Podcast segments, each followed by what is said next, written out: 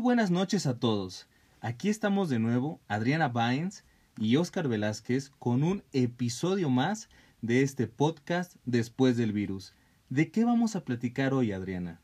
Hoy es lunes financiero, porque es lo más importante, las finanzas en estos momentos. Entonces vamos a hablar de las pymes, las pequeñas y medianas empresas que sostienen el país, que generan millones de empleo y que en este momento están pasando la parte más difícil de la pandemia y Así de la crisis. es, Adriana. ¿Y quién va a ser hoy nuestro invitado? El día de hoy nos acompaña el doctor Jesús Cuauhtémoc Telles Gaitán, doctor en Ciencias Financieras por el Tecnológico de Monterrey, profesor investigador en materia de riesgos financieros con múltiples publicaciones nacionales e internacionales. Excelente. Pues iniciemos este nuevo podcast.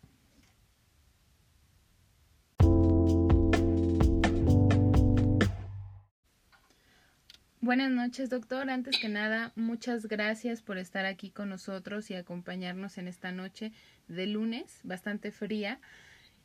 Pues quisiéramos iniciar con algo que nos está afectando a todos, el COVID. El COVID, esta pandemia que vino a cambiar nuestra forma de vida y nuestra forma de, de ver el mundo, ¿no? Y de vivirlo. ¿Usted cómo consideraría que el COVID puede impactar o está impactando en las pymes? Hola, ¿qué tal? Muy buenas noches, Adriana, Gerardo. Realmente muchas gracias por la invitación que me hacen para poder compartir con ustedes eh, pues lo que está ocurriendo, un poco de lo que está ocurriendo, eh, contextualizar la situación, problema eh, a la cual México se está enfrentando y muy similar a la que se están enfrentando otros países. Bueno, eh, en este sentido, está afectando a, o está teniendo un impacto, un impacto perdón, muy grave. Nada más para entrar en contexto. Fíjate, aproximadamente, con base en las estadísticas de INEGI, existen un poco más de 5 millones de empresas, de las cuales el 83% son MIPIMES, micros, pequeñas y medianas empresas. Estamos hablando de 4.169.000 eh, más o menos eh, eh, microempresas, MIPIMES. 83% del total de las empresas, así registradas por INEGI hasta el finales del 2019. Lo interesante es también que de este total de MIPIMES, el 97% son micros, más menos 97% y 3% pymes. Si a eso le sumamos que estimaciones por parte de nuestras autoridades, del Banco de México, de algunos organismos internacionales, es que México pueda caer en un rango del 7 al 9%. Considero que este dato se va a ir actualizando en la medida que también vayamos obteniendo pues actualización de lo que es el Producto Interno Bruto trimestral. Eh, aproximadamente hace un mes yo hice un pronóstico con base en el crecimiento o decrecimiento que tuvimos en el primer trimestre, cuando todavía no se declaraba, al menos en México, el confinamiento, de que estaríamos cayendo en un 8.9% en este año. Espero que no sea así. ¿Por qué? Porque el impacto es demasiado grave para las MIPIMES. Tan solo, otra vez, 83% del total de las empresas o de la base empresarial son MIPIMES, 97% son micros, que llegan a generar más del 90% de los empleos. Entonces, en esta parte del contexto, sí hay un impacto muy fuerte. Eh, te puedo hablar de un dato que hace tiempo me comentaron de una de las cámaras industriales, que probablemente un poco más del 50%, sobre todo de las MIPIMES, ya no regresen tuvieron que bajar cortina y ya no tengan que, no van a poder subir esa cortina. Y es que entonces aquí viene otra problemática. Eh, ¿Cómo llegaron estas MIPIMES a esta crisis eh, sanitaria? ¿Cómo llegamos al problema? Eh, entonces, hacia atrás tendríamos que hacer un diagnóstico de en qué situación financiera sobre todo llegaron las empresas, cómo la están enfrentando. Yo no dudo que eh, existan empresarios, desde el micro hasta el grande, con ideas innovadoras muy creativas que en ese momento tuvieron la chispa para sobrevivir y sobre todo para enfrentar una reactivación a lo cual pues ya de alguna manera más o menos el gobierno está autorizando. El impacto por supuesto va a ser muy grave eh, y por ello es que hemos estado escuchando y algunas sugerencias que le han hecho al gobierno sobre la importancia que tiene de apoyar a la base empresarial eh, como forma complementaria. No quiero abordar en algún enfoque eh, económico-político, sino complementar las medidas de política, tanto por la autoridad monetaria como literalmente el, gobierno a través de una política fiscal, tributaria, etcétera, para poder apoyar, fíjate, a este 83% de la base empresarial que conforman las MIPIMES. Doctor, quiero compartirle que mucho de lo que buscamos es que todo el auditorio pueda saber que esta crisis, al ser de la economía real, es muy complicada de poder anticiparse a ella porque poco sabíamos o, nadie sabía que iba a venir un virus. Y, recuerdo mucho a, a, usted hace unos 12 años cuando estábamos en el TEC de Monterrey Estado y discutíamos las políticas de Alan Greenspan al frente de la, de la Reserva Federal y, yo siempre lo, voy a reconocer a usted como un pionero en, en la implementación de nuevas formas de tratar de gestionar los riesgos. Hoy que entendemos que la economía de México avanza en gran medida por las pymes, ¿qué pueden hacer las pymes para poder mitigar estos riesgos? Quizás no pueden eh, pronosticarlos, quizás no pueden hacer algo tan efectivo, pero ¿cómo se puede mediante un plan de continuidad de negocio poder enfrentar una emergencia económica como esta? Ok, mira, ciertamente Gerardo, eh, no es tan fácil predecir estos eventos como en el que estamos viviendo. Eh, podríamos darle posibilidad de que ocurra el evento, por supuesto. Siempre es posible de que ocurra algún evento con cierta probabilidad. Eh, recientemente y con base en las investigaciones o los proyectos de investigación que tengo, estuve revisando cómo fue el cronograma o eh, la línea del tiempo por parte de la Organización Mundial de la Salud, de la Salud, perdón, y precisamente el primero de enero de este año es cuando a mi parecer y así entendiendo esta línea del tiempo, es que ya se estaba vislumbrando esta pandemia. De ahí la manera en que los gobiernos, quizás también las mismas empresas, no, eh, eh, a lo mejor no hayan tenido la misma información que otros tenemos. Eh, y entonces, aquí hablamos de la perspectiva del asunto de la incertidumbre. La incertidumbre surge cuando no existe la información, cuando no hay información. Entonces, imagínate, y así a veces cuando me toca dar algún tema de riesgos, imagínate que, que tú estás en el tiro al blanco, ¿no? Y entonces, si todo fuera claro, con certidumbre, tendríamos una probabilidad casi del 100%, casi seguro, de que siempre le vamos a dar al blanco. No hay factores que interfieran, no hay externalidades que interfieran en que esa flecha se dirija exactamente al centro de, ese, blanco. ¿no? Sin embargo, como hay factores externos, eh, se convierte en un ambiente de incertidumbre. No siempre tenemos toda la información disponible, que si la velocidad del tiempo, que si la distancia exacta, que la fuerza con la cual estamos aplicando el arco para tirar la flecha, y entonces ya se genera un ambiente de incertidumbre. Y precisamente la falta de información que nos lleva a la incertidumbre conlleva riesgos. Eh, riesgos, pues eh, estaríamos hablando en su origen, en su palabra original del griego risco. Eh, vamos otra vez, perdón que sea, este, que sea repetitivo, pero es la incertidumbre por falta de información. ¿Por qué, es tan, ¿Por qué es tan importante entonces considerar un plan de continuidad? Mira, yo, te voy yo me voy a hacer referencia a lo que es la norma ISO 22301, la cual se maneja de forma paralela con la gestión de riesgos, ISO 31000. En pocas palabras, la ISO 22301 es un plan, o bueno, te proporciona una guía para un plan de sobrevivencia y un plan de reanudación o reactivación de tus actividades. ¿Por qué es tan importante considerar entonces un plan de continuidad? La respuesta te la acabo de dar. ¿Cómo vamos a sobrevivir a eventos que no esperamos? ¿Existe la posibilidad de que ocurra el evento? Sí. ¿Con qué probabilidad? En función de lo que ha ocurrido años atrás, la probabilidad de que ocurra y el impacto que tenga.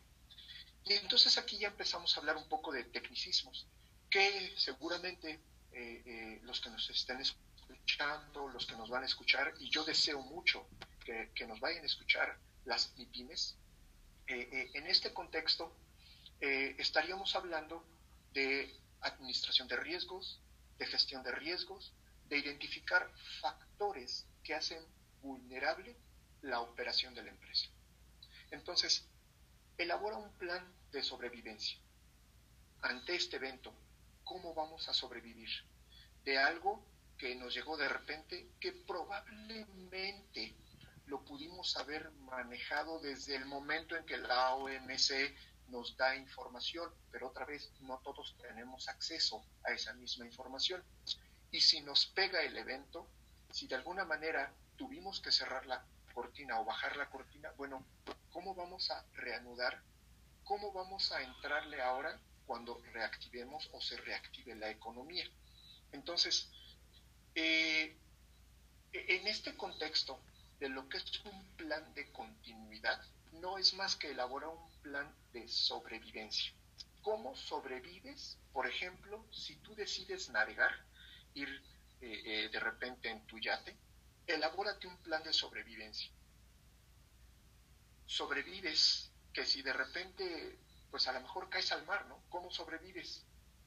Ya que te rescatan, bueno, ahora cómo reactivas tu vida, por así decirlo. Y así en un contexto podemos hablar de otros ejemplos. Entonces, plan de sobrevivencia, plan de reanudación. Hago referencia a la ISO 22301 que establece seis grandes etapas. Eh, la primera de ellas es la creación de un programa de plan de continuidad. Esto es, mira, pequeño empresario que me estás escuchando, probablemente en este momento no puedas tener el tiempo como si fuera dos, tres meses atrás para hacer todo este plan. Pero lo tienes que hacer inmediato en términos de un diagnóstico o autodiagnóstico para elaborar tu plan de reanudación. ¿Qué sería? Identifica el tamaño de tu empresa. ¿Cuántos empleados tienes? ¿Cuál es la complejidad de la organización? Esto es, mapea las actividades. Mapeando las actividades, te vas a dar cuenta en una siguiente etapa cuáles son las actividades eh, primordiales, las, las actividades primarias y cuáles son las actividades de apoyo. Porque entonces en esta primera etapa tienes que elegir a un responsable. A lo mejor tú, dueño de la empresa, que a lo mejor nada más tienes cinco empleados, tú vas a ser el responsable. O puedes designar a una persona que sea responsable de ayudarte a mapear tus actividades. Nosotros en términos de, calidad de ISO le llamamos los procesos, pero bueno, hablemos un poco de lo que lenguaje sencillo. Mapea tus actividades. ¿Cómo están conectadas tus actividades? Si tú eres un restaurante, si tú eres una empresa de servicios, una empresa, llámese una estética, ¿cómo están conectadas las diferentes actividades que tú llevas a cabo con una, tres o cuatro o cinco personas? De esa forma, entonces, vamos a poder responder a la siguiente pregunta. Identifica cuáles son las actividades primarias o de apoyo porque entonces vamos a poder evaluar el impacto que tenga en general el negocio, en particular esas actividades primarias o de apoyo y los riesgos. Entonces, aquí de la mano va un plan de gestión de riesgos. ¿Qué es eso de la gestión de riesgos? Es cómo. ¿Cómo le voy a hacer? Ese cómo es identificar todos aquellos factores a los cuales tú, pequeño empresario o micro, estás expuesto desde factores externos, considerando también los factores internos.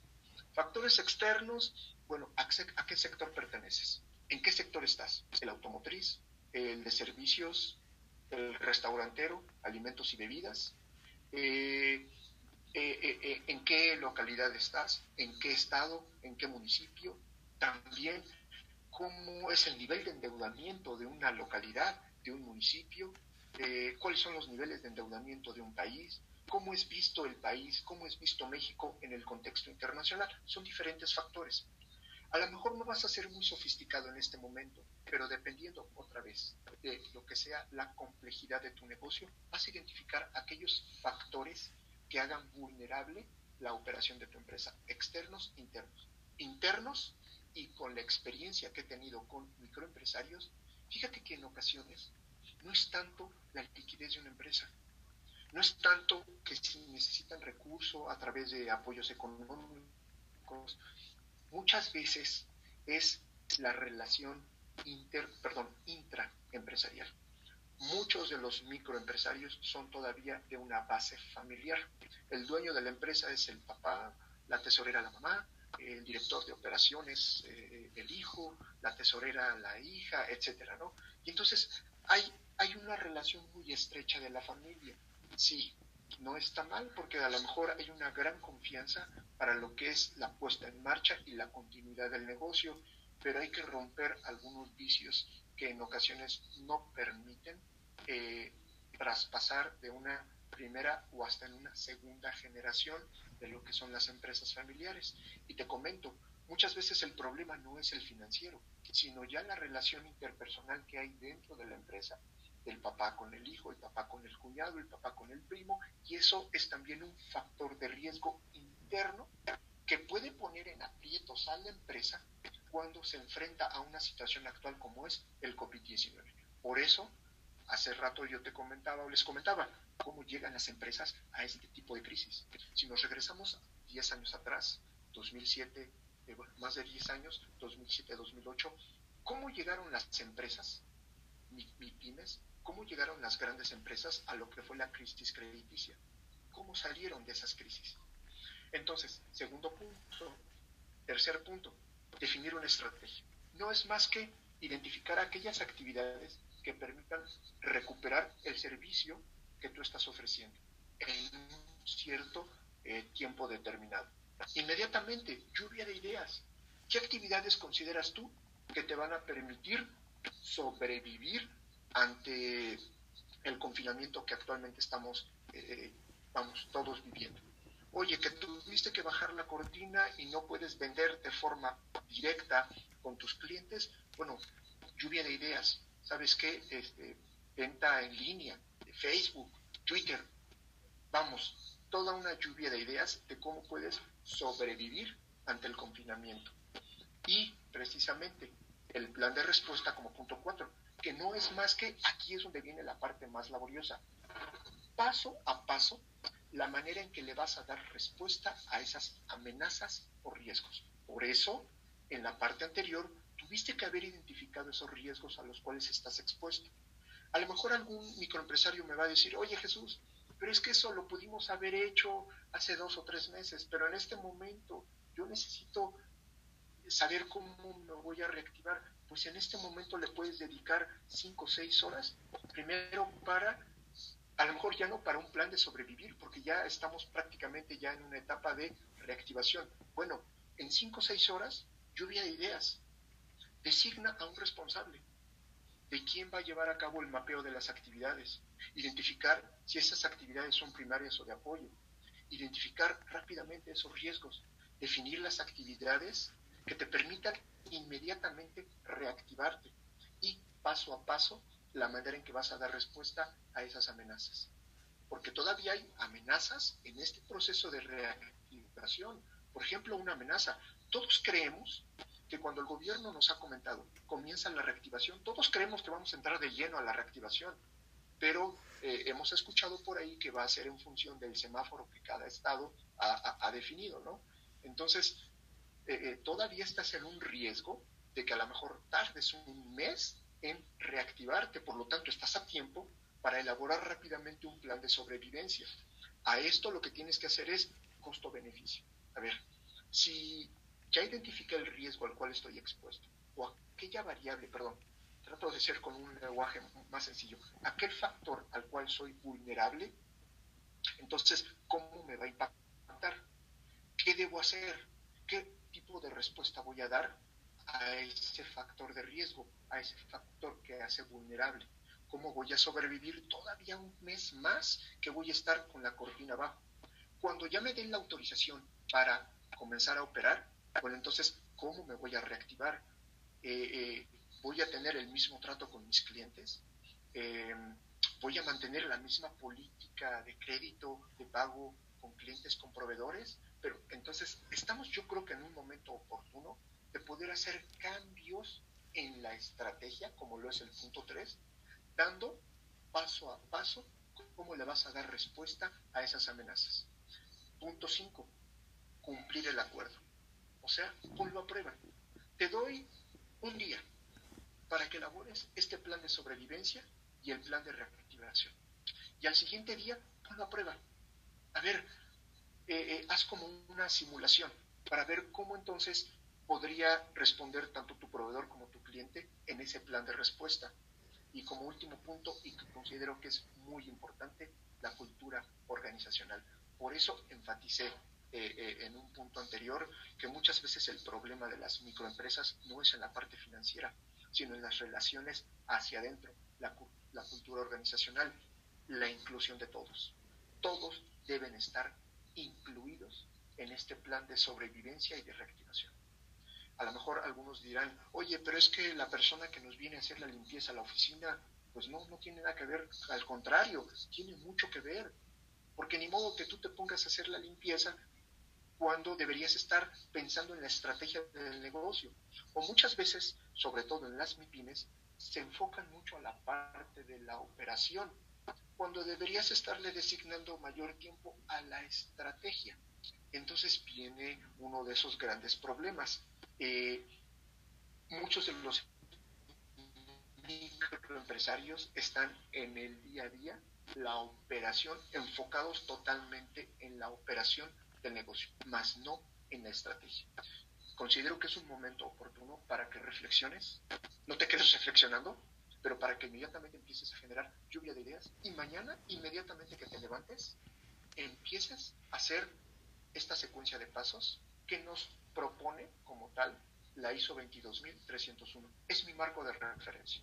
No me estoy sacando la información de la manga, es una guía metodológica probada por las grandes empresas. Si las grandes empresas pueden hacer esto, ¿por qué no las microempresas? ¿Por qué no las MIPIMES? A veces decimos, es que las grandes empresas son como los dioses del Olimpo, en donde nosotros, los simples mortales, no tenemos acceso a esa fruta. Por supuesto que tenemos acceso, necesitamos trabajar en ello. Y aprovechando este espacio que tú me proporcionas, Gerardo y Adriana, otra vez deseando que nos estén escuchando los microempresarios, que sea como una pequeña consultoría, una pequeña asesoría. Ya te estoy diciendo qué pasos podrías llevar a cabo para que inmediatamente mañana, después de que escuches esta, esta, esta conversación, esta plática, pongas en práctica para que puedas sobrevivir y sobre todo puedas aprovechar una oportunidad de reactivación. Tienes que incluir a todo, a todo tu personal. Si es una microempresa de tres, cuatro personas, incluyelos. Si te tuviste que distanciar de ellos, háblales, búscalos por teléfono, que generen lluvias. Si tienes la oportunidad de una conexión como nosotros lo estamos haciendo con Zoom, con este Google Meeting, etcétera, hazlo. Entonces, eh, eh, no, no, no podríamos argumentar que hay eh, justificación alguna o pretextos para no echar a andar inmediatamente y de forma oportuna lo que sería un plan de sobrevivencia y plan de reanudación o también llamado un plan de reactivación. Entonces, ¿por qué debes de considerar un plan de continuidad? Así, sencillamente, para que puedas sobrevivir a una crisis como la actual.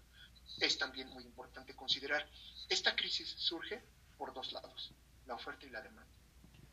La crisis que tuvimos en el 2007-2008 fue una crisis que surge del, lado del sector financiero y que gradualmente fue traspasando a través de la riqueza de las personas hacia lo que es la economía real.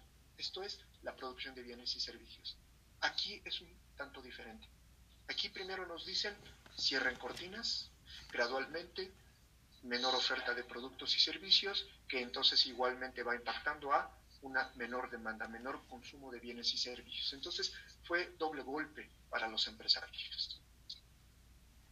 Sí, sin duda, lo que las pymes deben empezar a hacer es un plan de continuidad de negocio, doctor, como usted dice, pero para estas pymes, ¿cuál pudiera ser el mayor obstáculo para poder llevar a cabo su plan? Y de este obstáculo, ¿cómo podrían sobrellevarlo? Eh, yo considero, y te hablo un poco de la experiencia que ya tuve con los microempresarios, es una cultura organizacional. Eh, a veces queremos ser todólogos, a veces el dueño de la empresa es el director, quiere llevar la contabilidad, quiere eh, ser el de logística y distribución, por más pequeño que seas. ¿Sabes qué pasa? no aprendemos a delegar funciones, a delegar responsabilidades. Entonces, y sobre todo cuando estos microempresarios todavía traen una base muy fuerte. Ciertamente detrás de ello, pues es mucha la confianza que tú tengas con eh, eh, el demás personal, que al final de cuentas, pues es tu familia. Uno de los puntos más difíciles, y así como yo lo he vivido con las pymes, es la cultura organizacional. Eh, podríamos quizás también argumentar el acceso a este tipo de información. Pero hoy en día, mira, a lo mejor ya no es justificación. En una de esas oportunidades que tuve de visitar a las comunidades, eh, apoyando, eh, acompañando a los pequeños productores en comunidades denominadas eh, todavía de, comunidades indígenas, tú realmente ves, ves a la gente y sobre todo a las mujeres pues vestidas en su atuendo de indígena pero ¿sabes qué sorpresa? De repente van sacando sus eh, dispositivos móviles más sofisticados que el mío. Oye, pues entonces no hay, no hay justificación como para que tengas acceso a información y estés identificando qué me ayuda, qué me sirve, estés al tanto de lo que está ocurriendo. Ah, claro, su dispositivo móvil más sofisticado del que yo traía en ese momento, sus redes sociales, Facebook, ¿no? Sí, e, e, es, en serio, ¿eh? Y, te lo digo, digo, fue en Campeche donde visité una de estas comunidades y dices, oye, mira, pues entonces quiere decir que sí tienen acceso a Internet, sí tienen acceso a información que les puede ayudar a mejorar eh, sus negocios, a ser más eficientes, más productivos. Entonces, no habría limitantes en este contexto. Entonces, ese segundo factor del que yo te comento, ¿qué podría ser lo más difícil para una pyme? Ya no podría ser entonces el acceso a la información en términos de lo que son las redes sociales o portales, ¿no? Donde estemos al tanto de lo que está ocurriendo pues en la economía, la información. Pero entonces me regreso al primer punto que ya te comentaba, la cultura organizacional, inclusión de todos.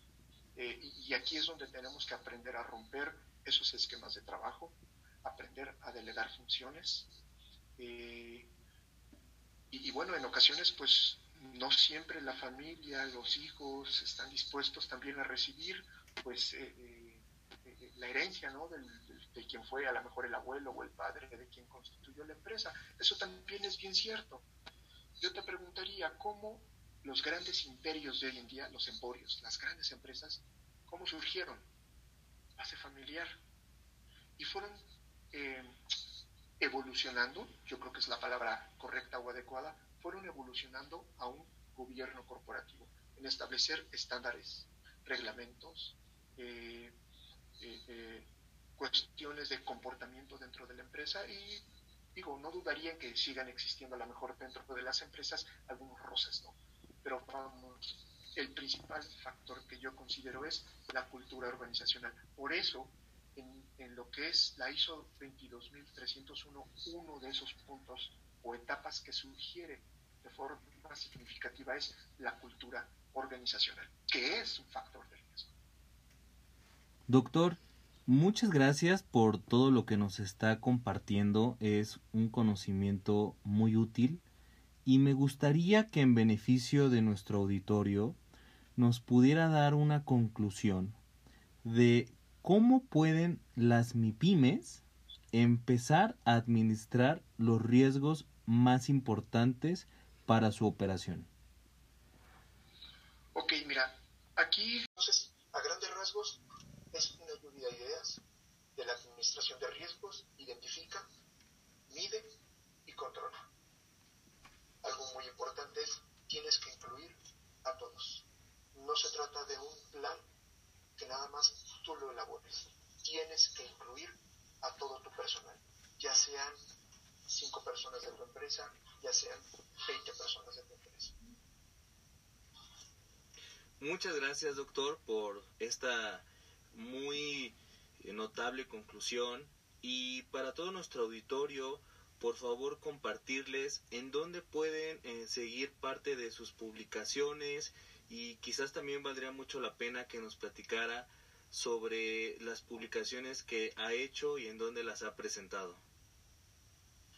Ok, eh, mira, las publicaciones que he tenido, los proyectos en los cuales he estado involucrado, tienen que ver con administración de riesgos, con el análisis de los mercados financieros. Actualmente estoy trabajando en un proyecto que se llama Topología de la Economía Global y el Sistema Financiero Internacional, el antes, durante y el después de una crisis.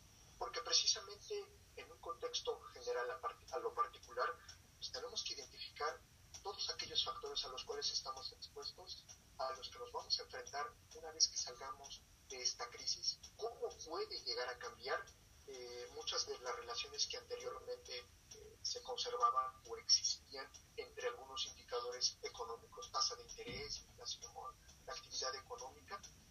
Eh, me pueden seguir a través de LinkedIn. muy, tengo ahí algunas contribuciones, opiniones también en YouTube me pueden seguir en mi nombre completo, Jesús Cuauhtémoc Telles Gaitán. Por ahí tengo pues eh, algunos videos, eh, tutoriales que subo, tratando de ser lo más, con palabras más sencillas, palabras sencillas, vamos, la exposición de términos, con algunos gráficos, cómo entender gráficos que me ayuden precisamente a analizar el fenómeno al cual yo estoy expuesto y bueno, pues me pueden seguir en estas dos principales vías, lo que es en LinkedIn a través de YouTube.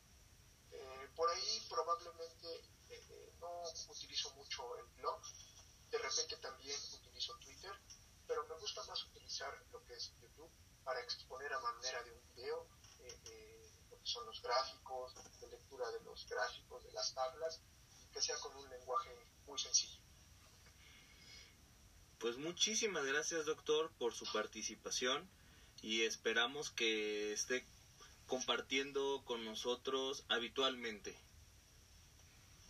Sí, muy bien. Muchas gracias, Oscar Adriana, por su invitación. Yo anhelo que eh, bueno, nos puedan seguir o puedan escuchar eh, los micros, pequeños y medianos empresarios para que se percaten, se den cuenta de que lo que, hay en el, lo que en el Olimpo pueden comer, nosotros también podemos comer y sobre todo podamos trascender en empresas que siguen aún y que te mantengas en el mismo tamaño de la empresa, pero que no desaparezcas.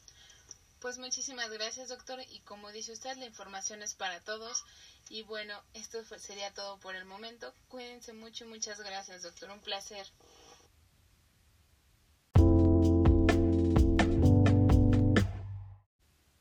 Muchas gracias por habernos acompañado en este episodio. Esperamos que toda esta información les sea de mucha utilidad. Y por favor no olviden comentarnos cualquier duda o sugerencia que tengan en nuestras redes sociales, donde nos pueden buscar como Adriana Baens y Oscar Gerardo Velázquez. Nos vemos en el siguiente episodio. Hasta pronto.